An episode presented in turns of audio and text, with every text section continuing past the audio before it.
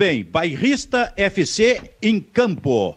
E olha que eu vou dizer uma coisa para ti, Kleber, e para ti, Júnior Maricá. Esse programa hoje, entre outras coisas, é para testar realmente o conhecimento técnico e tático de dois presidentes campeões pela dupla Grenal. Fernando Carvalho e o nosso presidente convidado de hoje, que é Romildo Bolzan Júnior, o presidente do Grêmio. Quero saber se realmente, Júnior Baicá, esses dois entendem de futebol sob o aspecto técnico e tático. Porque aquele, porque aquele negócio assim da entrevista tradicional, a gente vai fugir um pouquinho disso aí, né? Vamos, como diria Rui Carlos Osterman, temos que avançar. Eu vou, eu vou fazer o mapa de calor deles na entrevista e fazer todo o scout e aí no final do programa eu dou um parecer. O que, que tu acha, Kleber? Eu sei que um dos presidentes até comentarista já foi, né, Silvio? Mas eu gostaria de fazer um, aquele quiz que, quiz que você fez ontem com a gente, que fosse feito com o presidente também, para eles sentir como é que é difícil participar desse programa. Tipo o quê? Ah, abre o livro aí, pergunta alguma coisa para ele, né? Muito bem. Aliás, tu falaste que um dos, dos, dois já foi comentarista. Eu sempre lembro, viu, Fernando Carvalho? Sempre lembro daquela história do Romildo comentando um Grenal pela Rádio Osório no Beira Rio, quando ele entendeu que houve uma falta, um pênalti em cima do zagueiro do Grêmio chamado Wilson. E aí o narrador chamou o comentarista: qual é a sua opinião, uh, Romildo Bolzan Júnior? E ele entrou e só disse o seguinte: estão nos garfiando aqui no Beira Rio. Isso é que é comentarista. Hein, Fernando? Isso é que é comentarista isento, hein? Me lembro do lance, não foi pênalti. Afinal, Romildo. Não, foi ou não foi, Romildo? Mas claro que foi, foi uma falta tremenda, entendeu? O juiz nem viu nada. Aliás, estava completamente engavetado, mas que eu estava com a razão, eu estava. Muito bem, isenção completa do comentarista. Esse é o nosso convidado, que já apresenta, inclusive, essa a é a netinha, netinha Romildo? É, essa é a netinha. Está aqui em casa hoje almoçando conosco aqui já veio para cá. Qual é a idade dela, Romildo? Três anos e meio. Uh, olha, ali, olha, ali, olha ali, olha ali, três anos e meio. Tá aqui, olha ali, olha ali. Tá brava, olha só, rapaz. Pare... Muito parecida com a mamãe, hein? Sim, a cara da mãe. A Muito parecida com a doutora Vera. E com a, com, a, com a avó, então. Mas é a cara da mãe da Gabriela. E é parecido com a professora Maria também? Não, não, não, da, minha, da mãe dela. Ah, ah sim, sim, da, tua dela, sogra. Da, da, não, da, da mãe dela, da Maria, da Gabriela, que é minha filha. Bom, a verdade é o seguinte, é que nesse tempo assim de pandemia, em que a gente tem que estar, na medida do possível, muito recolhido, a gente tem mais essas chances desse tipo de convivência, né, Romildo? É, não, e também, e também é, essas coisas assim, sabe que como, como eu diagnostiquei, eu acabei ficando praticamente duas semanas, 15 dias, 20 dias completamente isolado, com poucas relações familiares. Agora, depois que passou tudo isso, voltamos à, à normalidade, né? Romildo, como é que foi aquela experiência? Tu estava em casa, mas completamente isolado em função de que tu eh, acabou tendo o, o, o, coronavírus. Depois do diagnóstico, sim. Depois do diagnóstico, eu não tinha nenhum sintoma, mas como a gente tinha convivido com pessoas que, que tiveram já tido, já, já com o diagnóstico realizado, ah, teve uma semana que eu fiquei bem, bem, bem assim, completamente à vontade. Não, não fiquei em casa, não, não saí de casa praticamente, poucas coisas fiz eu fui apenas uma vez a Porto Alegre naquela semana, me organizei bastante já para ter um certo resguardo. Na dúvida, na dúvida. Depois eu fui, resolvi fazer o exame. Quando deu o exame, aí sim, eu fiquei 14 dias fechados e, e aí deu tudo certo. Mas sem sintomas? Só tive um sintoma que foi a perda de olfato e a perda do paladar. Somente isso, nenhum outro sintoma. Não tive absolutamente mais nada. Nesse meio tempo, por exemplo, por telefone, chegou a conversar com o presidente do Internacional, o presidente Marcelo Medeiros, que também teve o problema? Sim, chegamos a conversar uma ou duas vezes, não foi, foram situações muito pontuais. Eu liguei para ele quando ele diagnosticou e ele ligou para mim quando diagnosticou, porque ele estava impressionado porque eu não tinha diagnosticado, que eu estava com o corpo fechado. Do que imagina, logo em seguida aconteceu. Que coisa, hein, Fernando? São experiências pelas quais muitas, muitas pessoas estão por todo o país passando nesse momento. Exatamente. Como eu relatei a semana passada aqui, é, eu estive numa reunião no Rio de Janeiro e lá depois pessoas também apareceram né, com, com, o vírus e eu quis fazer o meu exame e aí no meu caso deu negativo. Tô, tô, tô recluso por isso. Estou esperando esse vírus aí. Tomara que eu não que, eu, que, a, que a vacina chegue antes do, do vírus para mim. Muito bem, esses são os nossos dois convidados. Fernando Carvalho, ex-presidente do Internacional, Romildo Bolzan Júnior, o atual presidente do Grêmio, com a participação do Kleber Grabowska e do Júnior Maicá neste bairrista FC. E eu já quero, assim, de imediato, porque daqui a pouco a gente, evidente, quando eu, como eu falei no início do programa, a gente quer ampliar, vamos buscar mais informações, vamos lembrar, na medida do possível, de histórias. Quem sabe escalar, porque o Fernando já fez isso aqui e vai, vai repetir para o Romildo ouvir hoje. O melhor internacional de todos os tempos. Quem sabe o Romildo escala o melhor Grêmio de todos os tempos, na opinião dele. Mas, para começo de assunto, Romildo, o futebol parou no dia 15 de março. E pelas uh, últimas informações e acertos com a Federação Gaúcha de Futebol, em princípio, em princípio, o Campeonato Gaúcho começa dia 15 de julho. Quer dizer, nós teríamos aí um período de quatro meses sem futebol, evidentemente que afetando muitos clubes e afetando muito os profissionais do futebol. O que que isso representa, por exemplo, para o Grêmio? Qual é o tamanho do prejuízo, hein, Romildo? Olha, uh quem faz vestiário, eu, eu, quem faz vestiário, quem organiza futebol, quem sabe que precisa de mobilização, quem sabe que isso determina um ambiente permanentemente de, de, de, de, convivência, e essa convivência implica também numa espécie de monitoramento de todas as ações dos jogadores, seja no aspecto emocional, no aspecto de saúde, no aspecto médico, no aspecto físico, no aspecto técnico, no acompanhamento familiar, na, na, até mesmo na dar prover os meios que os jogadores precisam, auxiliar em algumas coisas.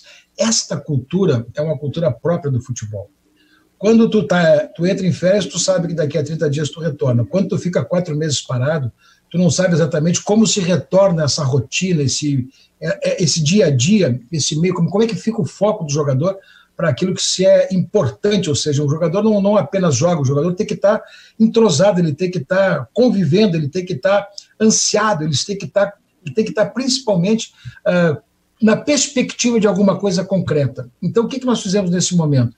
Esses quatro meses é tão danoso para esse tipo de situação que a gente resolveu paulatinamente voltar, de modo que a convivência fosse organizada, que os acompanhamentos fossem organizados, que os monitoramentos fossem organizados e criasse novamente a cultura de grupo de futebol. Porque se não tem a cultura de grupo de futebol saudável, não tem como organizar futebol. Essa é a verdade. Então, para mim, foi extremamente é, problemático esses quatro meses, e quando retornamos com todos os cuidados de garantia de vida, e principalmente garantia de segurança dos procedimentos que adotamos, o internacional também, fizemos em conjunto esse procedimento, praticamente o protocolo é, é conjunto, organizamos muito mais com esse viés do que qualquer outra coisa. Muito bem, eu quero colocar também e abrir para o Kleber, para o Baicá e para o Fernando Carvalho, por gentileza, nesse papo com o Romildo aí, pessoal. Bom, deixa eu aproveitar então fazer uma, uma pergunta para o presidente Romildo. É, o que, que, aconteceu naquele fim de semana que o governador baixou um decreto no sábado, ele teve a informação uh, de que não tinha mais treino, e daí na, na noite de domingo uh, se contornou a situação. Como é que foi essa, essa situação de cancela não cancela?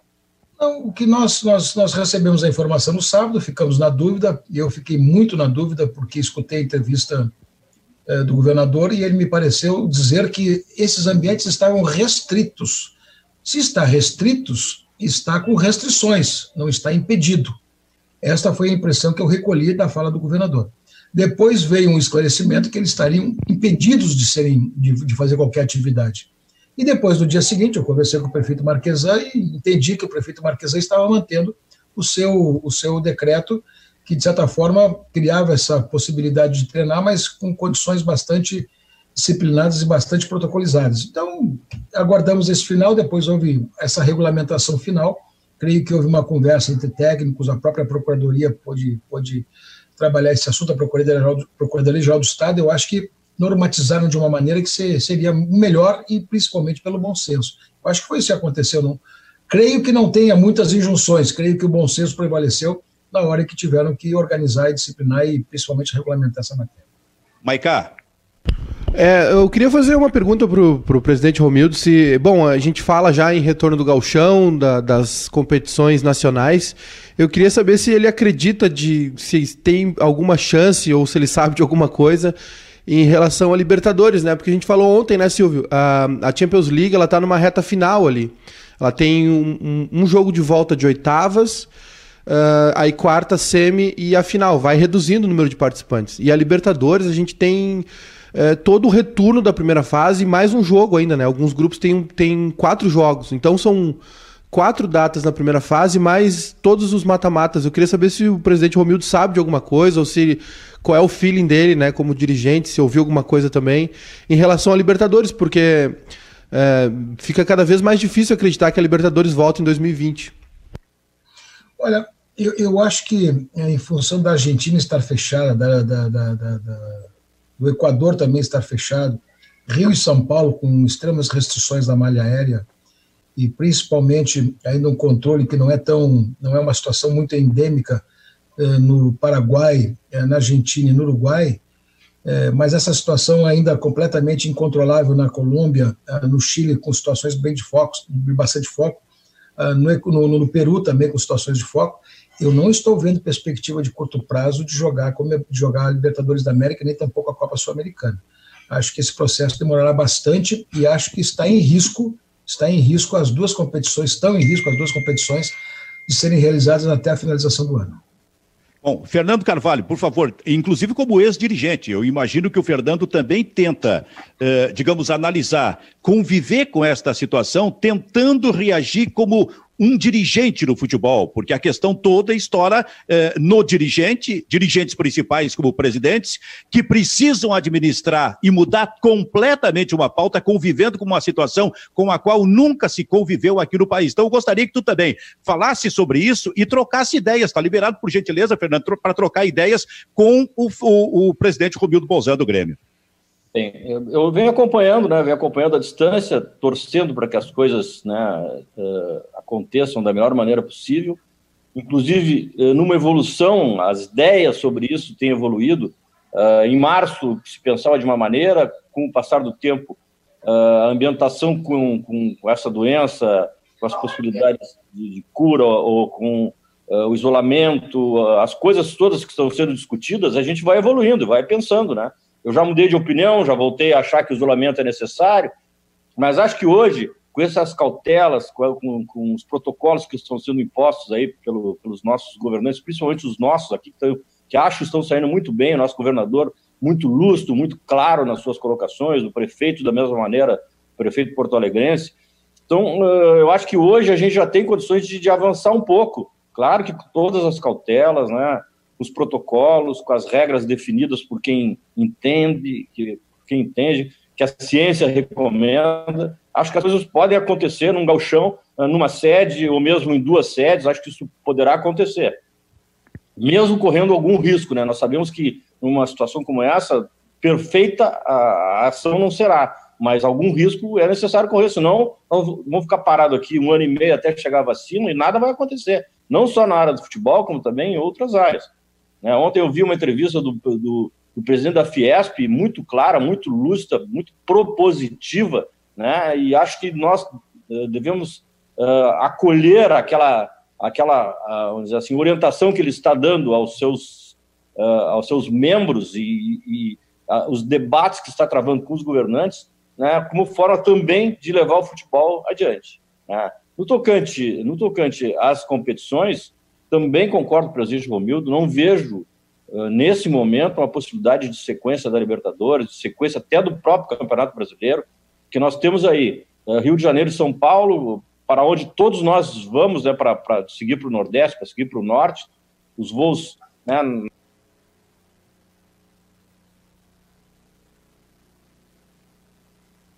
na relação com o vírus, enfim.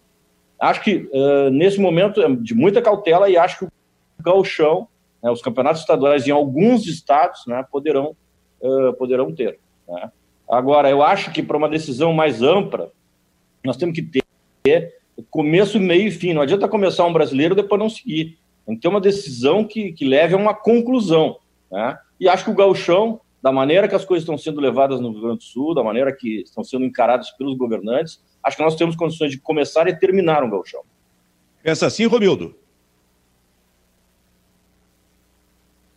Basicamente, eu também imagino assim, quer dizer, o que foi feito na federação, na discussão com os clubes, foi um protocolo de meados de julho ou julho, durante o mês de julho, início de agosto, para ter pelo menos alguns objetivos. Os objetivos de voltar a treinar, organizar mais ou menos um, uma situação de retorno, organizar os testes, organizar a vida dos clubes, organizar os contratos de trabalho dos jogadores, os, dos clubes do interior, principalmente com seus jogadores, organizar essa situação, porque permitir que os clubes joguem com o BID, que, com os jogadores inscritos no BID daquele momento, quer dizer, antigamente, não, há pouco tempo atrás, nem isso poderia acontecer. Então, tudo está sendo montado para que a gente possa retornar com os protocolos obedecidos, com os jogos sem público, mas principalmente acho que será importante a experiência gaúcha, e acho que essa é a questão mais importante, porque a experiência gaúcha poderá ser modelo para, as demais, uh, para os demais estados da federação no retorno dos seus regionais. Dizer, dificilmente a gente pode ver ou vislumbrar o, o retorno rápido do campeonato paulista, o retorno do campeonato carioca, do campeonato mineiro, do campeonato pernambucano, do campeonato baiano, do campeonato cearense, mas a gente pode organizar aqui no Rio Grande do Sul um protocolo que possa dar mais segurança. Então, nós vamos ter aqui a responsabilidade de organizar muito bem a segurança do jogo, a segurança dos atletas, a segurança de quem está fazendo a partida, de quem está no entorno da partida. E acho que nós fizemos uma provocação. Olha, é possível fazer isso e fixamos uma data para fazer, porque é impossível, no caso é, da, do Rio Grande do Sul, ficar imprevisível. Fixamos meados de julho, dali para frente, ou então durante o mês de julho, e acho que essa medida foi extremamente correta para a gente forçar, pelo menos, uma situação para ver se ela consegue se confirmar. Se não tiver segurança de saúde pública, claro que essa situação não se confirma. Romildo, qual é o tamanho do prejuízo financeiro de um clube? É, qual é o tamanho do prejuízo financeiro do Grêmio com esta situação completamente inusitada? É que é, tem muitos reflexos. Veja bem, é, nós deixamos, nós vamos deixar de receber é, é, dos contratos de televisão e dos campeonatos que contratamos, principalmente o Gaúcho, é, já confirmado isto, porque isso foi notificado unilateralmente depois ajustado, 16 milhões de reais. Esta é a primeira situação o nosso varejo nos, nos dá um prejuízo, nos dá uma falta de rendimento na ordem de praticamente 2 milhões de reais. Quando eu falo do varejo do Grêmio, eu falo da loja do Grêmio, do estádio do centro, do centro de Porto Alegre. Uh, o quadro social tem baixado, tem baixado a participação. Nesse último mês tivemos uma queda de aproximadamente 1 milhão e 700. Então nós estamos trabalhando esse contexto também da outra ponta, procurando organizar a despesa, quer dizer, também colocando contratos, diminuindo contratos, organizando isso no tempo, com jogadores, com, com, com, os funcionários do clube, com suspensão dos contratos, com bancos de horas, com compensação de horas, com organização de trabalho, com redução de horário, com redução de salário. Tudo isso está sendo feito, quer dizer, então, nós chegamos a um montante neste momento que conseguimos talvez desonerar de obrigações que teríamos no curto prazo, ou nos próximos três, três meses, na ordem de 27 milhões, mas estamos com compromissos, com falta de receita na hora de 40. Ou seja, então nós vamos ter, já estamos no prejuízo. Então, tudo isso, se por acaso, e tudo isso no cenário de três meses para frente, quer dizer, de março, abril, maio, junho, talvez julho.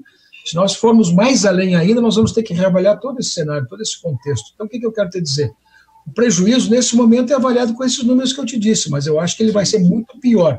E nós estimamos que, chegando no final do ano, essas coisas todas não aconteçam, se for um, um ano perdido completamente no futebol, nossa, nossa situação será um prejuízo na ordem de 120 milhões. Nossa. E a negociação com os jogadores em termos, por exemplo, de redução salarial? Não, nós já fizemos em março, nós já organizamos a primeira pegada com, com os jogadores, organizamos uma situação de diferimento para o ano que vem, e talvez a gente tenha necessidade de conversar mais um pouco. É, talvez a gente tenha que avançar esse cenário. Se não tivesse a televisão reduzido esses valores, que nós compreendemos, porque não estão sendo exibidos, não pensa que a gente está fazendo isso em tom de crítica. É, eles também não têm o produto e, por consequência, estão se resguardando, estão pagando uma, uma pequena parte disso, em torno de 30% disso. Então, se nós não tivéssemos isso, nós íamos passar bem esses três meses, mas quando aconteceu isso, aí ficou bastante complicado. Então, nós talvez tenhamos que reorganizar mais algumas situações que ainda não começamos a discutir, mas talvez a gente tenha que fazer isso sim. Essa situação é redução de salário? Pode valor? ser redução de salário, diferimento também. No primeiro momento foram diferimentos que aconteceram para 2021, né, principalmente no direito de imagem. Depois aconteceu, talvez a gente tenha necessidade de mais algumas coisas para frente. Fala, Maicá. Eu queria só voltar ali rapidinho na, na questão do, das competições ainda, Silvio. Eu sei que a gente está migrando para essa parte mais uh, de valores e tal, dos prejuízos, mas eu queria saber se o presidente Romildo o Fernando, enfim, se vocês todos, se vocês enxergam alguma possibilidade de sede única, como já foi cogitado, tanto para o brasileiro, quanto para o Galchão, quanto para a Libertadores. Mas a minha pergunta é principalmente sobre a Libertadores, de novo. Se, se existe, se o presidente Romildo acredita, ou se já ouviu alguma coisa sobre sede única na Libertadores, já se falou no Uruguai, enfim. É, queria saber se existe mesmo uma possibilidade real disso acontecer. Nunca foi comentado isso, nunca foi trabalhado isso, nunca isso veio como ideia. A última normatização, as duas últimas normatizações da Comebol, a penúltima foi no sentido de organizar uma sistematização que é, estavam as competições suspensas, sem prazo para retornar, levando em conta a pandemia. E a segunda que houve, sem jogos marcados, foi uma regulamentação de jogo, de comportamento do jogador, as questões disciplinares que dizem respeito ao contato físico. Problema de cuspo, problema de nariz, problema de suor, problema, uma série de coisas que, se não vamos jogar, não sei nem por que estamos regulamentando a convivência ou o contato. Mas veio esse tipo de coisa com aquelas velhas situações da Comebol, uma multinha de 700 dólares para quem cuspir no campo. Então, essas coisas completamente antagônicas, completamente quase que inteligíveis. Mas eu não vejo, nesse primeiro momento, a possibilidade de criar uma sede única, mas a Comebol tem poder de fogo, se for o caso, de concentrar tudo em uma praça e tem poderes para bancar isso, seja através de locomoção, seja através de estádios, seja através de fretamento, seja através de habitação, de hotéis e tudo mais. Mas eu nunca vi essa história ser vinculada por lá. Kleber. A respeito dessas cotas de TV, presidente Romildo, o, o, valor diminuiu, né? Teve uma redução no pagamento. Voltando o futebol, o valor volta ou a, a, o valor da cota paga aos clubes já diminuiu definitivamente? Não, é o que foi feito num período de três meses, a partir de abril, maio e junho, estão ah, pagando um percentual na ordem de 25%, 30%, no caso do Grêmio, mais ou menos isso, na ordem de 25%. Esse percentual que se paga sobre o valor do nosso contrato. Né? e pagaram esse valor. E disseram que depois de três meses pagariam normalmente, uh, pagando essa diferença que deixou de ser paga, diferia do, do, tempo, pelo menos ficou acertado que até durante até o final do campeonato se pagaria todo o restante. Mas veja bem, esta é a situação de momento. Se por acaso não tivermos jogos lá na frente, eu não sei exatamente o que, que vai acontecer. Se vai suspender o pagamento, se vai continuar fazendo uma, um rebaixamento do valor, eu não sei exatamente como vai se comportar a Globo nesses contratos. É, compreendendo a situação dela, é uma situação que nós ainda temos insegurança. E outra, é, vamos admitir o clube que precisa lançar mão é, de um financiamento bancário com esse tipo de garantia, uma antecipação de receita. Se nós não tivermos situações de jogos e, e não tivermos a garantia que o campeonato voltará, também se essa garantia de pagamento não, não existe. Então a garantia fica muito precária. Talvez não seja aceita pelos bancos. Então, nesse momento aconteceu isto, mas esse cenário poderá ser revisado. Presidente, o futebol vai mudar muito a partir de tudo isso que está acontecendo neste momento, por exemplo, nas relações clube e jogador de futebol, no que diz respeito a futuros contratos, por exemplo? Olha, com certeza, porque o dinheiro vai diminuir. Uh, vai diminuir, por consequência, gerando menos dinheiro, gerando menos recursos, gerando menos riqueza, vai se poder pagar menos. Mas veja bem, aí o Fernando pode falar e dar aula sobre isso pelo tempo que ele tem de experiência. Né? Dificilmente nós teremos uma nova cultura de futebol, nós teremos uma adequação para o momento. A cultura de futebol ela tem que ser um processo mais longo, mais, mais, de mais longo prazo, uma situação de convencimento das pessoas envolvidas que possam mudar os hábitos. Esta é a mudança de costume e culturalmente como consequência. Nós estamos vendo uma crise. A crise ela disciplina algumas situações, ela cria algumas situações, temos que resolver os problemas em função da crise, mas culturalmente não se muda a mentalização e o comportamento dos dirigentes, dos jogadores. Então, eu não acredito que isto vai ser objeto de uma modificação cultural ou de novos hábitos. Poderá rapidamente gerar isso, mas depois, quando o dinheiro voltar a circular novamente, tudo volta para a mesma situação de agora. Qual é a tua Sem opinião, dúvida. Fernando? Não, concordo plenamente com, com, com o Romildo. Uh, o futebol tem a capacidade de absorver a situação do momento. Nós temos exemplos aí. Quando a Globo pagava um milhão, os salários eram uh, relativos a um milhão. Quando passou a um bilhão, quando ela passou a pagar dois e quando ela subiu os valores, ela começou pagando 300 milhões e foi até um bilhão, os, os jogadores passaram a ter uma receita compatível com essa receita dos clubes. Então houve, não houve, né, vamos dizer assim, um aproveitamento do clube, dos clubes, em relação a esse acréscimo de receita. Né? É, e além disso, hoje nós, nós temos um momento onde Uh, os valores não estão ingressando nos cofres dos clubes em decorrência da televisão, em decorrência dos associados que estão uh, que não estão pagando, de fornecedores e esses uh, esse esse público ele vai sofrer da mesma maneira que os clubes na sequência do ano. Todo mundo vai ter redução nos seus ganhos. Então talvez o retorno deles às prestações, aos valores destinados a seus clubes do coração também não vão acontecer imediatamente. Então, realmente eu vejo um problema. E essa questão cultural, que foi referida pelo Romildo é bem presente, principalmente porque há uma alternância de governo, de, gestões, de dois em dois anos, na média.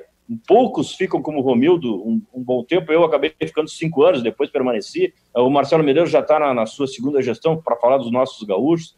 Enfim, há uma alternância e aí muitos critérios né, são deixados de lado, muitas regras que, que a experiência dá ao dirigente né, são deixadas de lado por quem assume. E isso faz com que haja um círculo vicioso e uh, as despesas uh, cada vez mais aumentem ou permaneçam no mínimo como estão. Acho que haverá uma adaptação agora, mas logo ali, quando uh, as coisas forem realiadas novamente, nós teremos um retorno na situação atual, exatamente por essa questão cultural que é, que é muito antiga no futebol brasileiro. É isso, Romildo? Sim, é exatamente isso. É. é o Fernando, é, é, o que eu penso nos dias de hoje, pela pouca vivência que tem de futebol, mas sempre o, o, o dinheiro que circulou e a riqueza, a riqueza no futebol como circulou é que mandava fazer, determinava os padrões de, de organização dos clubes. Eu acho que é no momento que a gente pode se adaptar, nós vamos nos adaptar à crise e à situação de hoje, mas quando normalizar, nós estamos todo, todo voltando para as velhas práticas, para tudo aquilo que sempre significou o futebol e a cultura de fazer futebol no Brasil hoje.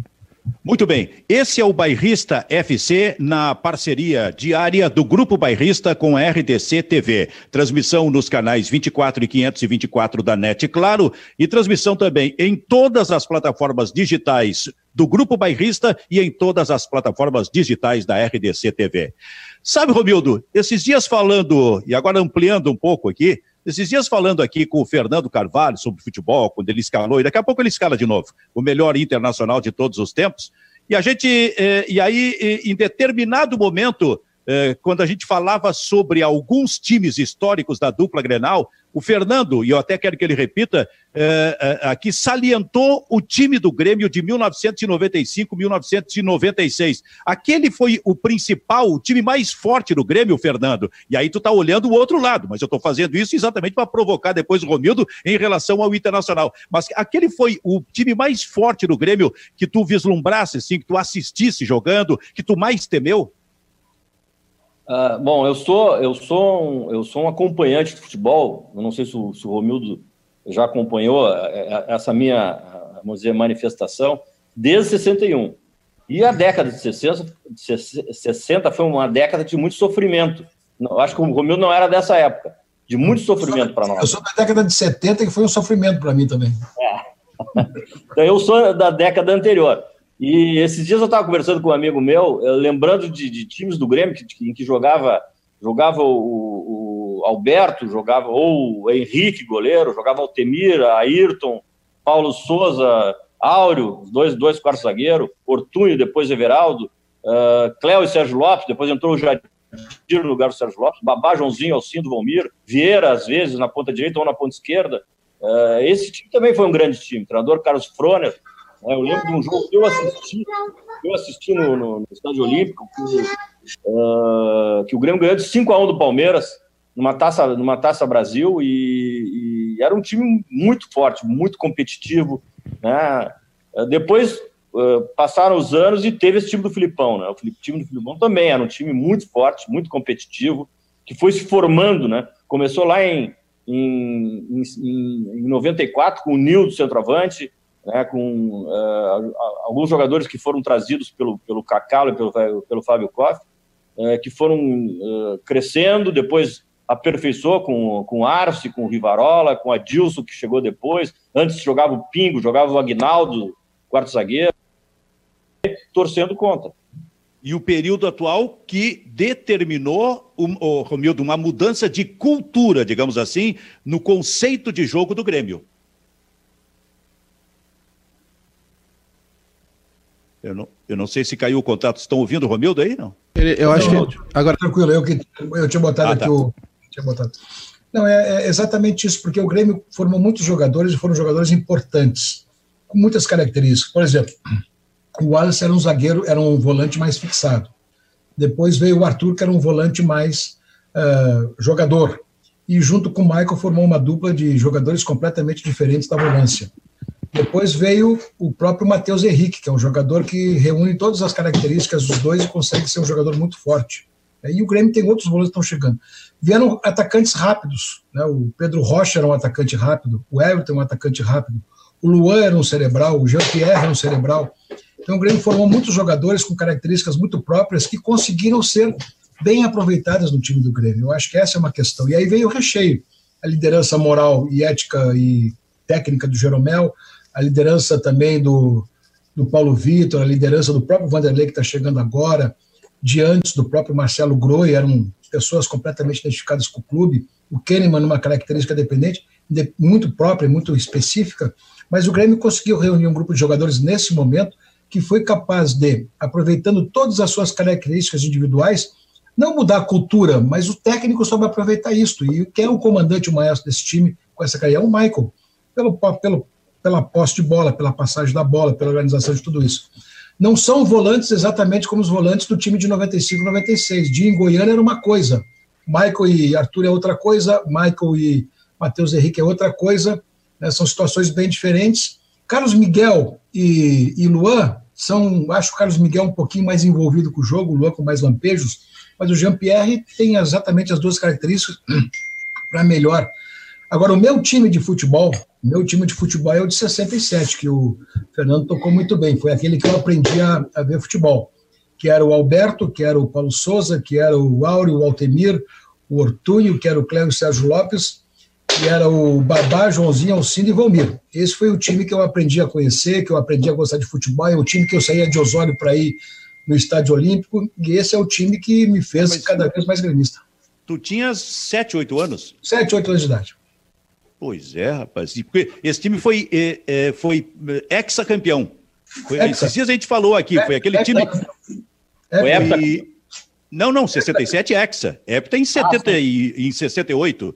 Porque esse foi não, o time não, não, que, que, a gente falou aqui que empatou com o Brasil de Pelotas lá em dezembro de 67, um a um, se não me engano, o gol do Grêmio foi do Alcindo, e o Inter perdeu para o Guarani de Bagé naquele domingo, e aí o Grêmio foi ex-campeão gaúcho, esse de 67, parando a ponte no Guaíba. Lembra que a gente lembrou isso aí? Foi um, foi um negócio. A Ponto Guaíba ficou completamente parada de torcedores a partir do retorno do Grêmio lá de Pelotas por ter sido ali, dezembro de 67, o ex-campeão. Mas eu quero puxar o Kleber e o Maicá também para esse papo aqui, Kleber. Essa dupla aí, Joãozinho e, e, e Alcindo, né? E até tu entrevistou os dois, né, na, naquele quadro que tinha na, na Gaúcha, né, Silvio? Uma, uma dupla que, que marcou muito tempo. E eu me lembro de histórias que meu pai contava, eu, eu não, não, não sei o motivo. Depois a gente pegou o Carlos Froner treinando a Associação Caxias, a Ser Caxias e o Flamengo do Rio, mas o, o, o meu pai falava muito bem do, do, do, da qualidade do Froner como treinador, né? E interessante isso, uh, times moldados, né? Times prontos com uma cultura, mudando o treinador e mantendo qualidade, né? Vem, vem com um foguinho numa década anterior, depois passa pelo Froner. Acho que o Filipão é, é dessa turma, Tite e Renato. Acho que os grandes times do, do Grêmio sempre tiveram uh, grandes treinadores e dessa década de 60 o trabalho do Froner é, é reconhecido pela qualidade. Né? Mas o Andrade também, viu? O William Andrade foi um treinador importante para a dupla. É, e foi campeão brasileiro com o Grêmio em 81, por exemplo. Né? E, e, o incrível é que o Campeonato Gaúcho de 80, eh, Fernando Carvalho, o Grêmio foi campeão com o Paulinho de Almeida como técnico. E o Inter foi vice com o Enio Andrade. Aí terminou aquele campeonato, alguns dias depois, o que, que aconteceu? O Paulinho de Almeida saiu do Grêmio e o Grêmio foi contratar exatamente o técnico que tinha sido vice-campeão pelo Internacional, o Enio Andrade.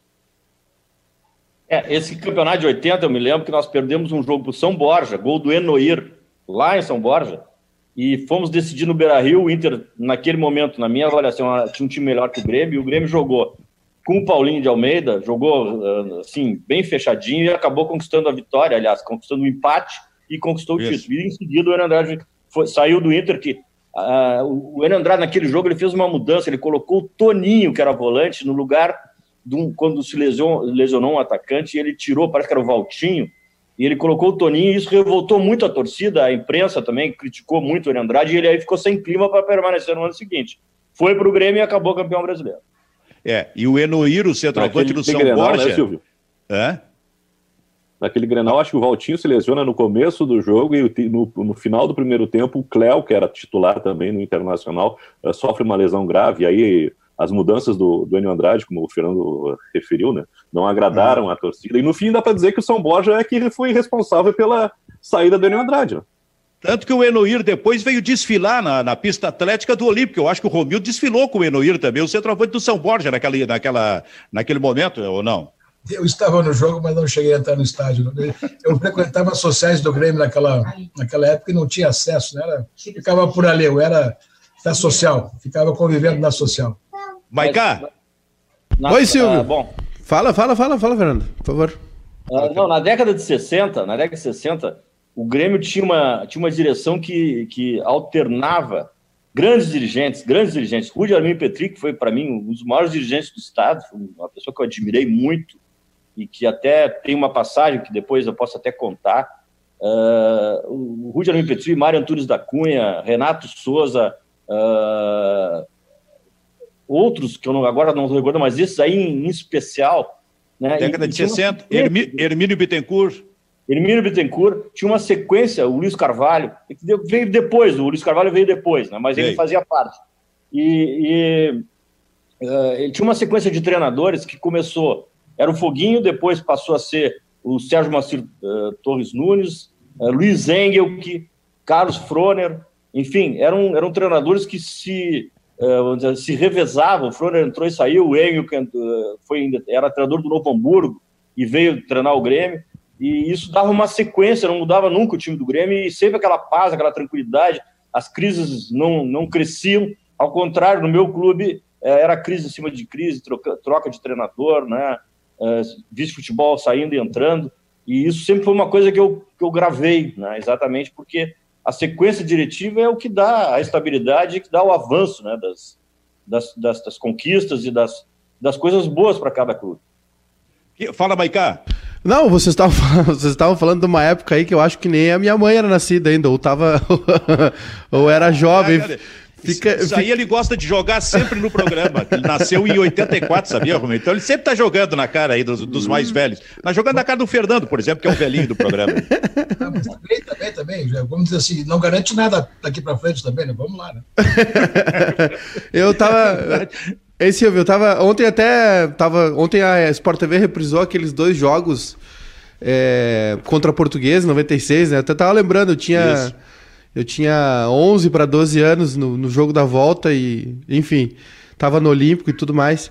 É, mas eu queria é, fazer uma pergunta pro, pro Romildo e tal. É, se ele consegue, consegue, traçar um paralelo, eu sei que tem algumas coisas né, que, que, são de economia interna, enfim.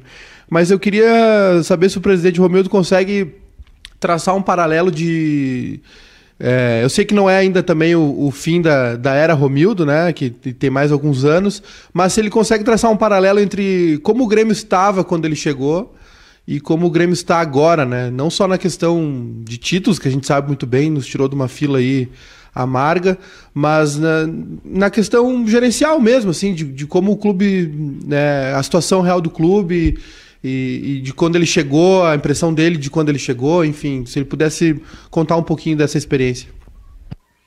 Não, é, tu sabe que quando a gente chega num clube de futebol, a primeira coisa que tem que fazer, ainda mais no meu caso, que era absolutamente, que era absolutamente fora do contexto, eu estava entrando num ambiente que eu não conhecia, que eu não tinha aquela, aquela, aquela rotina, aquele dia a dia, aquela forma de convivência, a forma cultural de fazer futebol.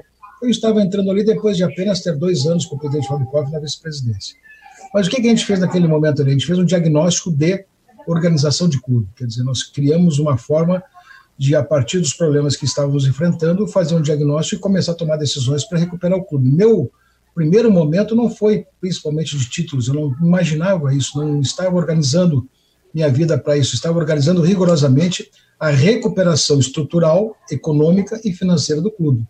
Este foi o foco tomado naquele primeiro momento.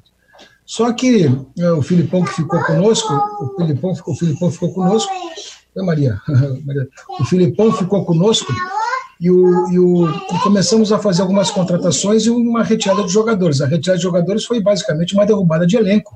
Naquele momento foi uma coisa terrível, porque a crítica que a gente enfrentou foi de que eu não tinha a dimensão do tamanho do Grêmio. Não, eu tinha a dimensão do tamanho do Grêmio, mas tinha a dimensão do problema que o Grêmio enfrentava do ponto de vista financeiro.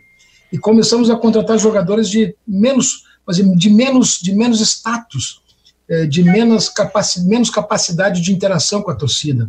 Marcelo Oliveira, é, veio aí o Douglas, o Douglas e começaram a subir jogadores. O fato é que, junto com aquele projeto de recuperação financeira do clube, veio também um time que foi capaz de ser competitivo. Agora, se eu te disser o seguinte, aquele time era competitivo, nem nós sabíamos que era.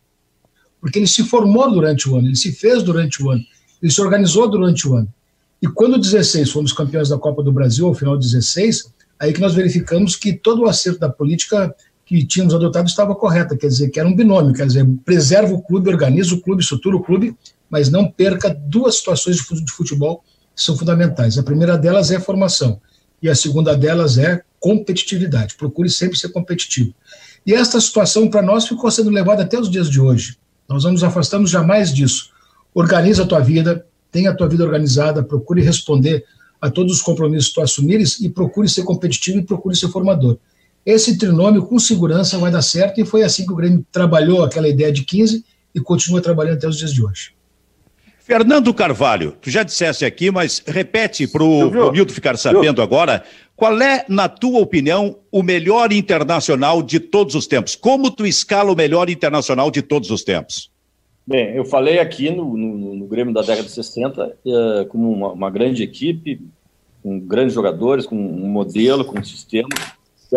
Não quero deixar passar que a década de 70 aconteceu exatamente a mesma coisa com o internacional. Né? Houve uma mudança de critério, uma mudança de orientação, uma sequência de, uh, de gestão, né? e nós acabamos cons conseguindo uh, ter a supremacia, não só no Rio Grande do Sul, como também na supremacia no, no Brasil.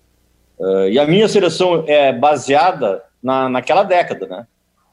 É o meu, o meu grande time é o de 76. Sem dúvida, o maior time da história do Internacional é o time de 76. E a minha seleção, Manga, Cláudio, Figueroa, Índio, da minha década aqui, né? Uh, vacaria com o Kleber logo ao lado, Kleber logo ao lado. Colocaria também o Klemer junto com o Manga, pela importância que o Klemer teve. Depois, uh, Falcão, Carpegiani e D'Alessandro. Uh, Valdomiro, Claudiomiro e Fernandão. Fernandão no meio. Poderia colocar, poderia colocar o Lula, né, tirar o Claudio Miro, mas o Claudio Miro é, é uma questão mais, assim, é, emocional minha, porque o Claudio Miro é, foi um maior centroavante que eu vi jogar, e mesmo que ele não tenha tido uma história importante, a não ser o gol do Garril, Campeonato Gaúcho 69, que naquela época era muito importante para nós, mas na verdade é, ele, ele faz parte das minhas paixões antigas, né? Por isso ele fica nessa seleção e eu tiro o Lula, que também foi um grande jogador. Aí depois tem aí Magrão, Tinga, que poderiam estar, Jair, né? Mas a minha seleção em síntese é essa. É um bom time, Romildo? É, é o time que me fez sofrer para burro. Esse time internacional era uma máquina, vai-te embora. Eu colocaria até nesses jogadores internacional, porque eu achava o Flávio Miluano um centroavante fantástico. Achava ele sobrando. Quem destoou, mas foi um carisma espetacular, foi o Dario, mas nesse time internacional, e o Flávio Milano foi o primeiro centroavante dessa geração que, que foi de ouro do Internacional, foi fantástico. Agora, como é que tu vai enfrentar o meio-campo que formou Caçapava, Falcão, Jair, Batista, Carpejani? Tu quer fazer o que contra um time desse? É complicado. Tu vinha, tu vinha a Porto Alegre nessa época nos Grenais? Eu vinha, sempre vim, não tenha dúvida que sempre vim. E sofria, mas vinha, fazia a minha, minha fé sempre, é, porque. É, é nessa hora. Estava naquele granal, estava naquele granal do, do, Zequinha, que o Zequinha fez um, fez um, um, fez um salcedo no internacional. Aquele que foi o granal que me chamou muita atenção, porque nós éramos um time que estava inferiorizado, mas o Zequinha foi naquele granal e fez, fez loucuras, né? É nessa... que não valia nada aquele granal, né, Roberto? Mas, jogo, mas não interessa, era Grenal. Não, não, vem, não vem com essa conversa para cima de mim, porque era Grenal. Não, não é, é, e, é, assim. e é nessa hora que a gente vem mais, né? É quando sofre é que a gente vem eu, mais. É por, isso que eu, é por isso que eu valorizo muito o time de 77, viu? Porque o time de 77 talvez não tenha sido o melhor time do Grêmio, mas foi, foi aquele que nos serviu para retirar da fila do, dos campeonatos gaúchos, que eram as coisas mais importantes que aconteciam. Aí tinha o Corbo, o Eurico, o Ancheta, o Oberdão, o Ladinho, o Vitor Hugo, o Iura, Tadeu Ritt, o Tarcísio, o André e o Éder, esse ataque Tarcísio, André e Éder, vamos combinar. Esse ataque tu é. nunca mais conseguiu formar parecido, né, pelas características de cada jogador e tudo Mas mais. Foi, esse time foi o time, esse time foi um time armado para enfrentar o Inter, né, Romildo? Ele foi sim, armado sim, sim. estrategicamente para vencer o Inter, como eu acho que tem que ser. Eu acho que eu, eu como dirigente, meu primeiro foco é ganhar do Grêmio, sempre foi. E eu armei, eu procurei armar time para ganhar do Grêmio. O vice-futebol era o Nelson Almedo, era o Nelson Almedo do vice-futebol do Grêmio. E que eu, que eu reputo um dos grandes dirigentes que o Grêmio teve, que é um entendedor de futebol, gosta de, de discutir futebol, eu, eu me dou com ele, agora faz tempo que não, não conversamos, mas chegava, a gente saía, a gente encontrava e falava sobre futebol, ele é um cara que entende muito, uma pessoa que entende muito futebol, e ele é que foi o mentor daquela, daquele time com o Tele, né? O Tele era um grande treinador e era o, assim, uh, quem impulsionou aquele time foi, foi o Tele.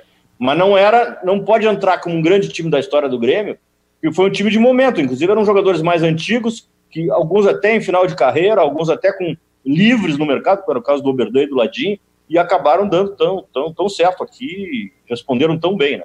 Não, perfeito, eu situo eles pelo valor histórico que eles tiveram, de interromper aquela série internacional, que era uma coisa que tinha que acontecer e aconteceu.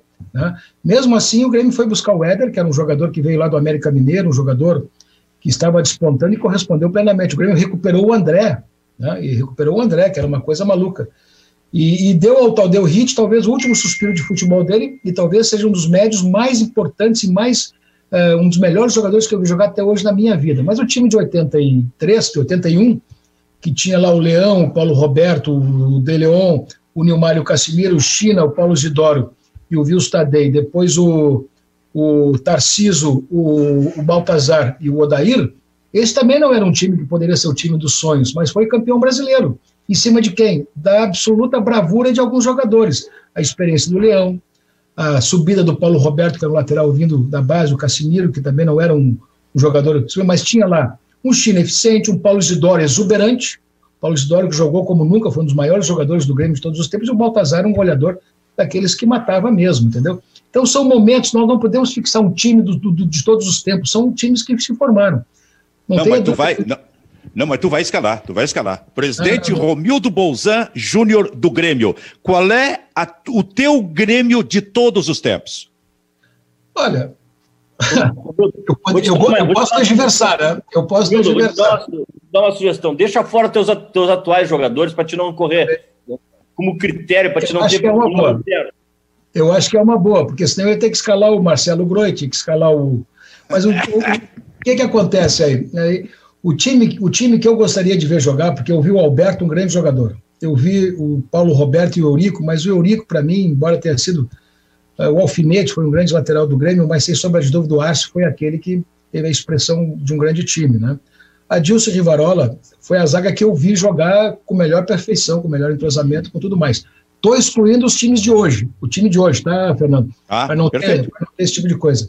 E o Roger foi um grande lateral, não tenha dúvida, né? Depois eu botaria o Michael, o Dinho e o Michael. Acho que o Dinho e o Michael fariam uma dupla de, de, de volantes perfeita, né? Acho que seria uma coisa muito importante. Botaria o Oswaldo e botaria o Paulo Isidoro nessa, nessa frente aqui, e botaria o André e botaria também o Éder nesse time aí. Para mim seria um time que ficaria numa posição de reconhecimento de, de, de valor e importância para a qualidade de um time. Oh, deixa eu repetir esse time. O teu goleiro é o, é o Alberto? É Alberto. isso? Alberto, Alberto Arce, Adilson Rivarola e Roger. Ok. Michael, Michael e Dinho. Ok. Oswaldo e Paulo Isidoro. Muito bem. André e Éder. Kleber Grabowski, esse time escalado pelo presidente do Grêmio. Eu tenho algumas, algumas modificações, mas o presidente né, escolhe o dele. E acho interessante uma coisa que acho que foi o, o, próprio presidente frisou, né? O Éder. O Éder, ele, daquele time de 77, foi o único jovem que o Grêmio contratou né, na montagem do time. Os outros eram todos jogadores uh, experientes, inclusive o Eurico, que veio em 76 já do Palmeiras, né? Fica, chega praticamente junto com o Tele Santana. E o Grêmio apostou muito mais num perfil de jogadores tarimbados, né? E o Éder foi a única grande aposta, está na seleção do, do Romildo. Maiká, gostou dessa escalação? Faltou o treinador, né? Bom, bom time, mas faltou, faltou o treinador. Então, o Romildo não diz pode agora. Ser o de hoje, né? Não pode ser o de hoje, né? Não, tu, até por, por, por, critério teu, tu está é, tirando os de hoje. Porque daqui a pouco tu vai ser perguntado sobre o presidente. É, ele, ele, tirou, ele, tirou os, ele tirou os de hoje, mas colocou o Michael. Tem uma sugestão. Vou lançar uma cisânia na, nas hostes gremistas aqui. O Renato é. não está nessa escalação, Romildo? O Renato, o Renato é um Horconcourt, é acima de todos nós. É diferente, eu não posso botar o Horconcourt. O Horconcourt é porque está acima de todos, ele não entra nesse time aí porque ele está acima de todos, ele é o cara que balizou por cima o, o, a sua carreira e o clube. Né? Gostou dessa, Fernando? Gostou dessa? e, e quem é o teu técnico, então, de todos os tempos? Tele Santana. Tele Santana. Muito bem, agora é o seguinte: Fernando Carvalho, Messi ou Maradona? Messi. Por quê? Porque eu acho que o Messi é um jogador mais completo, mais competitivo, uh, por, uh, por mais tempo, né? O Maradona tem a vantagem de ter sido campeão mundial, que o Messi não, não foi, mas em, no Barcelona ele já foi três vezes campeão mundial, ele já foi o melhor do mundo cinco ou seis vezes. Então eu acho o Messi mais jogador que o Maradona. E, e para ti, Romildo? E para ti, Romildo, Messi ou Maradona? Maradona mais jogador, Messi mais atleta. É? E algum deles supera o Pelé? Não, Pelé Pelé está acima de todos eles. Pelé foi completo. É, e recentemente a gente viu aí, teve a chance de ver é, é, alguns jogos repetidos das Copas de 70, de 82, de 94, que foi, foi um negócio interessante, porque eu dizia aqui, Romildo, o seguinte: lá atrás, quando a gente assistia, por exemplo, eu vendo a Copa de 70, eu saí com uma ideia lá. Depois o tempo passa e a gente, evidentemente, que vai eh, enveredando mais pela, pelas análises, pela análise em cima do futebol, dos seus movimentos técnicos e táticos, aí tu já constata uma outra coisa e chega à conclusão de que a seleção de 70 era maior ainda, maior e melhor do que aquela que eu vi com 15 anos de idade. Agora, qual é a seleção que te marcou, por exemplo? A de 70. A de 70. Eu vi alguns jogos de 82, eh, agora recentemente, e a de 82 por mais exuberante que fossem os nossos jogadores, ela na hora da decisão ela fracassou. É, e isto é uma marca definitiva. E fracassou exatamente porque estavam extremamente autoconfiantes. Agora, a seleção de 70 eram jogadores também muito vividos, jogadores muito experientes. Não tinham jogadores, talvez, assim, de um brilhantismo técnico. O goleiro era baixinho. Né? Vamos combinar, o Félix era um jogador, o Brito era um zagueiro duro, né? o Piazza era improvisado. Mas quando tu chegava no Clodoaldo, chegava no Rivelino, chegava no Gerson, chegava no Jairzinho, chegava no Tostão, chegava no Pelé, pelo amor de Deus, ali sobrava, ali sobrava. Então a seleção de 70 foi a seleção que me encantou. Quanto tempo a gente tem aí, Maicá? Mais cinco minutos, Silvio, até às 14 horas. Mais, então, olha só, Fernando, Romildo, Maicá e Kleber, nesse livro que eu tenho aqui, Craques do Futebol, que abre com o Pelé, a capa é com o Pelé, por exemplo, uh, tem um capítulo para Johan Cruyff e diz: todos queriam ser como ele. Uh, o seu técnico, Rinos Michels, criou o futebol total, em que todos atacavam e defendiam ao mesmo tempo. Isso falando no técnico do Johan Cruyff. E aí, o jogador mágico o Cruyff foi um técnico mágico que conquistou a Copa da Europa dos Clubes Campeões de 92 para a felicidade dos sócios do Barcelona que a desejavam desde 1956. Recentemente eu disse aqui, Fernando, Kleber, Maicá e, e, e Romildo, que para mim o Johan Cruyff foi o maior profissional ou o profissional mais revolucionário da história do futebol, tanto como jogador, comandando aquela seleção da Holanda de 74, como com, como técnico, começando toda a era de ouro do time do Barcelona. Fernando. É o jogador que atravessa. Não, sem dúvida é nenhuma. O, o Cruyff, uh, ele, além de ter sido um atleta exemplar, não só na questão de postura, mas na questão da compreensão tática, na questão de comandar os seus companheiros dentro do campo. Uh, depois, como treinador, foi ele que levou o estilo holandês, que eu, uh, naquelas aquelas coisas, né? Há uma seleção que eu, que eu tenho um verdadeiro fascínio, que é a seleção holandesa, a Laranja Mecânica de 74, que acabou perdendo a Copa na final para a Alemanha, mas era uma, eu, até hoje eu decorei aquela escalação, né? e o Cruyff era um grande jogador. Depois ele levou esse esquema de futebol, essa, esse futebol de competição, posse de bola, já naquela época, para o Barcelona. E o modelo Barcelona de jogar, ele decorre do Cruyff, né? Então, sem dúvida, era um grande jogador, é uma figura do esporte, uma figura do futebol uh, de todos os tempos. A tua opinião, Romildo? Olha, eu não, eu não tinha essa visão é, de cuidar muito dos detalhes do Cruyff. Eu observei mais ele quando ele foi jogar, foi treinar o Barcelona. Ali que me passou, porque o time do Barcelona naquela época também foi um time imbatível, né? Mas eu admiro muito essas figuras que conseguem atrair para si as curiosidades e principalmente o respeito e a empatia. Acho que essas figuras do futebol que conseguem mobilizar, que conseguem se justificar, conseguem dar o tom do que pensa e principalmente as pessoas aceitam e respeitam, eu acho que essas pessoas têm que ser reverenciadas. O Cruyff foi um deles, não tenha dúvida. Pelé foi outro, Beckenbauer foi outro, Platini naquela seleção francesa foi outro. Os jogadores argentinos importantes tiveram jogadores importantíssimos, depois daquela seleção de 78, o Kempis, uh, são jogadores que deixaram emblematizadas essas situações. Agora, eu acho que todos esses jogadores chamaram para si alguma situação de percepção de valores no futebol, e o Cruyff é um deles, tem que ser reverenciado. Eu não colocaria o maior de todos, mas eu colocaria como um daqueles que fez a história do futebol uh, funcionar e funcionar bem. Diga, Kleber. O, o Cruyff é um jogador, ele é um, é um futebolista, dá para dizer assim, né, sendo jogador e treinador, que atravessou gerações, né, porque ele é a personificação daquele modelo holandês lá de 70, e a gente está vendo hoje né, a, a, perpetuação dessas ideias e um aperfeiçoamento dentro do Barcelona, né, que, que começam justamente na, na, passagem do Cruyff, que jogou lá, depois virou treinador e incutiu essa ideia no, no, no clube espanhol. E olha quanto tempo né, a gente está uh, colocando aquilo lá de 74 e continua sendo atual e, e, funcionando, né? Então acho que essa, essa passagem de tempo que coloca a Holanda como referência para o Barcelona mostra a importância que isso tem. E eu, eu, acho que o futebol é cíclico, né? A gente começa com a seleção uruguaia, a Celeste Olímpica, depois tem um modelo europeu que a Itália faz o catenaço, o catenaccio, depois vem a seleção brasileira com a qualidade da técnica exuberante do futebol sul-americano e talvez a Alemanha e a Holanda descubram lá pela década de 70 uma maneira de, de neutralizar essa qualidade. E a, a, última grande reviravolta, a grande mudança no futebol é da Holanda de 74.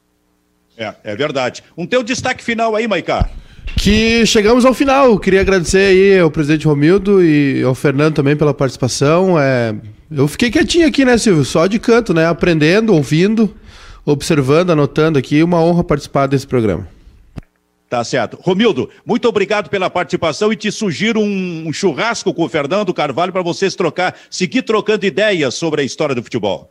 Eu estou em Osório aqui, é pertinho. Se ele quiser vir aqui em casa, está convidado. Se ele me convidar para ir na casa dele, também eu vou, não tem problema. Não me faço de rogado. Tá convidado, tá convidado e aço bem, viu? E aço bem.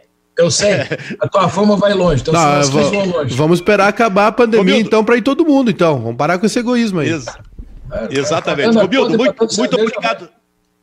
Muito ah, obrigado pela gentileza aí, Romildo. Eu levo uma cachaçinha. Nosso, nosso churrasco vai ser para quem tem mais de 50 anos, para não ficar se gabando aí. Sim, vai querer, que nasceu em 84, quer participar de churrasco histórico. Romildo, muito obrigado pela participação. Até uma próxima. Foi um belo programa, Romildo. Eu que agradeço. Muito obrigado pelo convite também. Ok. Valeu, Fernando. Um abraço, um abraço, Romildo. Um abraço em todos aí. Obrigado pela oportunidade. Muito bem, nesse Bairrista FC com Kleber Grabowski com Júnior Baicá, o programa que volta na segunda. Tchau, tchau.